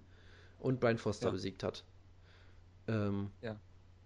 Genau, der, an- der am, am gleichen Abend von Brian Foster ausgenockt wurde und ihn dann zermittet hat. Das ist auch Ja, typisch ich World doch, of Fighting. sowas Geil. Ja. geil. Weil, So. weil der, weil der irgendwie äh, jemand aus dem Turnier ausgeschieden ist. Genau. Äh, dann haben wir John Fitch gegen Jake Shields um den Welterweight-Titel. Absoluter Traumkampf. Der Madison Square Garden Theater wird explodieren, weil alle John gleichzeitig Fitch gegen rausrennen. Jake Shields. Ist das, wer hält denn den Titel? Ich glaube, ist es Jake Shields? Ich weiß es gerade gar nicht. Also Hält scheinbar John? Fitch. Ich bin verwirrt. Also John Fitch wird hier als erster gelistet gerade, aber das muss glaube ich nichts heißen. Hält er einen Titel? Ich weiß es ja nicht. Das Geile ist halt auch, der letzte Sieg von John Fitch ist eben genau über Jao Seferino, der im Main Event steht. Das ist einfach alles ein Traum. So, dann Ja. Marlon Moraes gegen einen Gegner, der einen wirklich absurden Namen hat. Das ist wirklich, wenn, als, als wenn du jemandem sagen würdest, mach mal, einen mach mal die Parodie eines brasilianischen Namens. Er heißt Jose Naldo Silva. Also Ja. Jose N. Aldo ist der Vorname und Silva ist der Nachname. Also perfekt. Und dann hast du in den Prelims, was auch geil ist, David Titelkampf. Branch gegen Louis Taylor um den Middleweight-Title. Ich sag, was hast du gesagt? 0,5? Ja, Under. ich schließe mich dir an, ja. Weil es gibt, also Jake Shields gegen John Fitch ist der einzige Kampf, wo ich mir beide Ausgänge vorstellen könnte und ich bin jetzt zu faul nachzuschlagen, wer Champion ist. Ja, das ist. So, dann habe ich eine Frage Ja, Jake Shields gewinnt, ist klar. extra für dich. UFC 207, Jojo. Anzahl Tarek Seferdin Kämpfe over under 0,5. Jetzt gebuckt, ne? Ja. Gegen. Äh, Dong Kim, glaube ich, den falschen. Also den richtigen, nicht den Maestro. Damit. Oh, das ist schwierig. Ich glaube, ich glaube, also normalerweise geht es ja aus, immer aus Kämpfen raus, weil er zu schlecht ist. Es ist für mich die Frage, ob er denkt, dass er besser ist als Don Jong Kim und das könnte ich mir vorstellen, auch wenn das natürlich nicht ist und ich ihn verlieren sehen, brutal ausgenockt am Boden sehen will. Ich sage, er kämpft. Over. Uh, schockierend. Ich stimme dir natürlich zu. Er wird kämpfen ja. und äh, brillant gewinnen. ja. Dann haben wir natürlich einen der größten Kämpfe des Jahres vielleicht, ja. UFC 207. Amanda Nunes gegen Ronda Rousey. Die Frage ist jetzt einfach, geht der Kampf über eine Runde? Und wenn man jetzt over sagt, heißt es, der Kampf startet in die zweite Runde. Äh, nee. Du sagst under, okay. Under. Ich sag, äh, entweder Rousey holt sich einen schnellen Armbar oder Nunes äh, steckt sie brutal K.O., weil sie äh, Edmund Taverdian Striking 101 beherzigt. Bonus, auf, wen, auf welchen Ausgang tippst du denn am ehesten? Ich kann nicht auf Ronda Rousey tippen. Äh, Nunes TKO. Gut. Ähm, ich schließe mich an, ich sage auch Under. Ich würde tendenz, also aktuell tendiere ich, glaube ich, leicht dazu, auf Nunes zu tippen, aber ich weiß echt nicht, was ich von dem Kampf halten soll. Dann haben wir natürlich eine Frage zu äh, dem Ultimate Fighter Finale. Natürlich. Mighty Mouse gegen TBA. Lieber Jojo, wie viele Dropkicks wird es in dem Kampf geben? Over Under 0,5. Oh Gott! Under, egal was die Zahl ist, Under. Ich tippe natürlich auf Over und ich werde mich sehr ärgern, wenn jetzt rauskommt, dass doch nicht Timothy Elliott im Kampf steht. Dann werde ich mich sehr ärgern. Wer zeigt ja noch Dropkicks im MMA? Ja, niemand. Das ist so ein bisschen. Also Minoa Man natürlich, aber der wird, glaube ich, nicht kämpfen hier. Oh man. Und fürs Protokoll, Mighty Mouse würde Minoa in, in der ersten Runde ausnocken. So, dann haben wir natürlich eine Frage zu einer beliebten japanischen Promotion, die ja. Ich überlege gerade, die, sind die Ryzen-Shows beide noch in diesem Jahr oder ist die erst ist, ist die eine am 1. Januar oder so? Das muss ich natürlich nachgucken. Ist mir auch jetzt scheißegal. Ich glaube, es ist der 29. und erst äh, und äh, 31. Genau, du hast recht. Dann, ja, wie viele Siege wird das Professional Wrestling davon tragen? Der Berufsringkampf, ja? Ich habe hier ja. vier Leute als Professional Wrestler zugeordnet, vollkommen unzutreffen natürlich, das ist mir aber scheißegal. Nämlich zum einen natürlich Shinobu Kandori, natürlich. Ganz wichtig, ja. Die, wie wir ja. schon erwähnt haben, die mhm. WWWA World Heavyweight Championess. Ja. Wird sie Gabi Garcia besiegen? Das ist die große Frage. Ja. Dann habe ich natürlich Tsuyoshi Kosaka, TK, legendärer okay. äh, Shoot-Wrestler. Dann okay. habe ich natürlich da, doch dazu gezählt. Bitte? Gegen wen kämpft er? Baruto natürlich. Baruto, okay. Der so. Kampf könnte natürlich gescriptet sein. Das wie, äh, kann gewisser durchaus, TK, durchaus sein, ja. Äh, Entschuldigung. Dann habe ich, das war Takada, nicht DK. Ach ja, weiter. Ähm, dann habe ich noch jemanden zugeordnet, der jetzt sicherlich ein paar Augenbrauen auslö aufheben wird. Ja, ein Mann, der schon mal äh, äh einen Pro Wrestling Star zum Entgleisen gebracht hat. Ein Hustle-Veteran, der, und das ist kein Witz, äh, bei Hustle ein Comedy-Segment machen wollte und dabei seinen Gegner aus Versehen ins Koma getreten hat. Ich rede über Mirko Krokop. Ja? der einen Comedy-Undercard-Wrestler einem, einen Headkick verpassen sollte in einem Comedy-Segment und der ihn dann mehr oder weniger ins Koma getreten hat, glaube ich. Oder zumindest brutal ausgenockt hat. Klingt, so. klingt richtig. Ja, äh, also äh, Mirko Krokop repräsentiert hier natürlich Professional Wrestling, wie sollte es anders sein? Er hat nie was anderes gemacht. Und natürlich der vierte Mann im Bunde. Ähm, gegen Wendler Silva natürlich. Ach ja, okay, stimmt, ja. Äh, der, der Bonuspunkt hier ist natürlich, Krokop und TK könnten jeweils zwei Siege einfahren an beiden Shows. Ne? Äh, das heißt, also ja, genau, oder, oder einer von denen sogar drei Siege, glaube ich. Äh, das heißt, ich setze das Over-Under mal eben hoch, das fällt mir gerade auf. Ähm, und natürlich der letzte Mann, wer repräsentiert Pro Wrestling mehr als jeder andere? Jojo, bitte. Äh, hier, äh, wie heißt er noch? Hier, Mr. Dingenskirchen, Mr. Dingensohr. Was? Mr. Cauliflower. Wie heißt der? Sakuraba kämpft nicht. Bei Sakuraba, danke. Nein. Wie er kämpft nicht? Nicht, dass ich wüsste. Ich rede natürlich von Little Volkan Hideo Toguro. Großer Shoot-Style-Fan, der auch bei Ryzen schon Kämpfe geworkt hat, da bin ich mir ziemlich sicher. Und ich habe jetzt diese vier Leute nominiert. Ich habe, mir, mir ist ja aufgefallen, dass zwei davon drei Kämpfe gewinnen können, prinzipiell. Deshalb habe ich das Over-Under jetzt mal. Ah, also Shinobu Kandori wird vermutlich verlieren, da würde ich mich jetzt mal festlegen. Was? Ja. Hideo Tokoro ist auch so ein Coinflip. Wird ähm, vermutlich verlieren, ja. Gegen wen kämpft er? Äh, gegen ähm, ihr ersten Asen Yamamoto, wie auch immer der jetzt heißt. Ja, verliert er. Verdammt, was setze ich denn jetzt? Ach, scheiß drauf, ich kann mich nicht festlegen. Ich setze das Over-Under einfach bei 2,5. Ich habe ewig lang gerade überlegt, das ist auch egal. Und ich sage, ich sage Under. Dankeschön weil die, die, die Begründung ist, weil Pro Wrestling scheiße ist. Verstehe. Ähm, Extra Punkt würde ich von mir aus vergeben, wenn jemand es schafft, die Leute alle korrekt zu nennen. Ist das was? Möchtest du es versuchen. Jojo? Also Krokop könnte ich mir vorstellen, dass er gegen äh, Wanderlei Silva gewinnt. Und sonst kann ich mir keinen Sieg dieser komischen Leute, die du gerade genannt Also hast. du denkst auch, dass Krokop dann- dieser Hideo Tok- Was? Du denkst auch, dass Krokop dann gegen, weiß ich nicht was, Shane Carvin direkt rausfliegt wieder oder wen auch immer. Ja, ja klar. Gut, okay. Shane Carvin. Äh, Gibt es auch eine Kategorie, äh, wie viele Ingenieure werden auf dieser Karte Sieger einfahren? Äh, nein, gibt es nicht. Das Okay, könnte ich jetzt, hätte ich jetzt zufügen können, aber nein. Ähm, ich tippe natürlich auf Shinobu Kando. Äh, Moment, nein, äh, äh, eine Zeile verrutscht. Ähm, ich gehe einfach mal komplettes Chaos und tippe auf Over, denn ich sage, TK gewinnt. Ja. Er wird Baruto äh, mürbe machen und in der TK Guard in der ersten Runde festhalten und dann ihn sweepen, sweepen und submitten. Ich sage natürlich gewinnt Hideo Tokoro, auch wenn ich davon überzeugt bin, dass er verliert, aber ich kann das ja offiziell nicht zugeben. Ich muss ja äh, Realitätsverweigerung betreiben. Das äh, machst du des Öfteren, ja. Und ich sage, Krokop gewinnt mindestens einmal. So. Okay, hast du noch eine Frage? Äh, nein, ich hatte die Dropkicks noch. Das sind jetzt fünf gewesen, oder? Das ist gut. Jonas. Ja. Wir haben wie immer Serientäter vergessen. Sehr gut. Das können wir ja doch jetzt problemlos nachholen. Ich mach das. Ich suche gerade einen random äh, Number Generator und zähle 1, 2, 3, 4, 5, 7, 8, 9, 10, Das ist sehr, 11, sehr authentisch gerade. 12, Das finde ich schön. 12 Kämpfe. Okay. So. Jonas, dann äh, sag einfach mal, äh, ich zähle wieder, wieder Wutke von unten nach oben. 12 ist der Main Event. Also in dem Fall Mighty Mouse gegen irgendwen anderes. Vermutlich, äh, äh, vermutlich Timothy Johnson oder Elliot, es ist egal.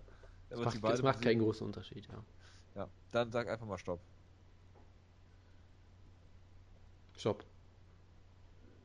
Drei. Eins, zwei. Es ist Elfis Mutapcic gegen Anthony Smith. Grundgültig. Sollen wir nochmal neu? Ja, bitte. Ach ja. Das ist doch herrlich. Dann sag nochmal Stopp. Wenn jetzt wieder drei rauskommt, will ich es abfeiern. Stopp. Acht. Äh, ein, äh, es ist. Ich sage jetzt einfach, dass es Sarah McMahon gegen Alexis Davis ist. So. Wow, das ist der achte Kampf. Hätte ich echt nicht gedacht, dass das so hinhaut. Ja, cool. Nee, Das ist ja noch ein nicht interessanter. Kampf. Das, das, Das macht auch mich, ja. Äh, ja, ich habe auf Alexis Davis getippt. Jonas, trägst du es ein? Äh, ja, ich bin dabei. Ich habe auch auf Alexis Davis getippt. Und jetzt Gut, dann können wir ja äh, frohen Mutes äh, und mit kompletter Ausgabe jetzt hier uns von euch äh, verabschieden, glaube ich. Oder hast du noch irgendwas? Äh, ich habe nichts mehr, nein. Gut, nächste Woche kommen wir mit dem Review wieder und UFC Albany mit dem Main Event Derek Lewis gegen Shamil Abdurkahimov. Who the fuck is that guy? Äh, mit Francis Ngannou gegen Anthony Hamilton. Mit Das, also das, äh, sind Patrick das ist auf jeden Fall eine gegen Gian Karte. Villanti. Das ist eine Corey Karte. Beastin 25-8 Anderson gegen Sean O'Connell. Also, äh, das ist eigentlich alles, Jojo, wofür wir ähm, MMA gucken. Ja? Wo die UFC ja jetzt nach New York zurückkehrt mit Jim Vellante, glaubst du, es wird ein Embedded geben für die Show? Äh, ich hoffe. Ich glaube nicht, aber ich hoffe. Die Hoffnung Und stirbt bekanntlich zuletzt, ja. Die UFC hat Brian Camosi ausgegraben. Ich hoffe, das ist der Bruder von Chris Camosi. Tiago Traktor, ja. Es ist super. Ich freue mich total. Ja, also, also die Qua- Card-Qualität ist nach UFC 205 unge, unge, ungere- ungerissen stark, auf jeden Fall. Ja. Das Geilste ist, am Tag danach ist noch äh, hier Toronto, ne? Das heißt, wir haben zwei Previews nächste Woche. Hat Wutke nicht auch eben irgendwas erzählt, dass wir zwei Bellator-Shows die Woche haben oder irgend sowas? Ich weiß es nicht. Ja, der hat irgendwas von Bellator erzählt. Ja, es ist, es ist Joe Warren, also interessiert mich das Eine nicht. picke volle Ausgabe, Jonas. Wir haben Jordan Mean gegen Emil äh, Weber Meek. Wir haben Nikita Krylov gegen Misha Sokonov. Wir haben äh, Somebody's Olivier off Aubin has got to go. gegen... Ja, also bitte. Ja. Oh Gott. Ja, das, das muss jetzt auch nochmal erwähnt werden. Der, der, dem habe ich nichts hinzuzufügen, außer Valerie Letourneux und äh, Matt Brown und äh, das war's. Ich bedanke mich recht herzlich für die Aufmerksamkeit, wünsche euch allen einen guten Wochenstart und äh, sage bis bald, macht gut. Ciao, ciao. Ciao, ciao und nein, ihr kriegt keinen Kuss.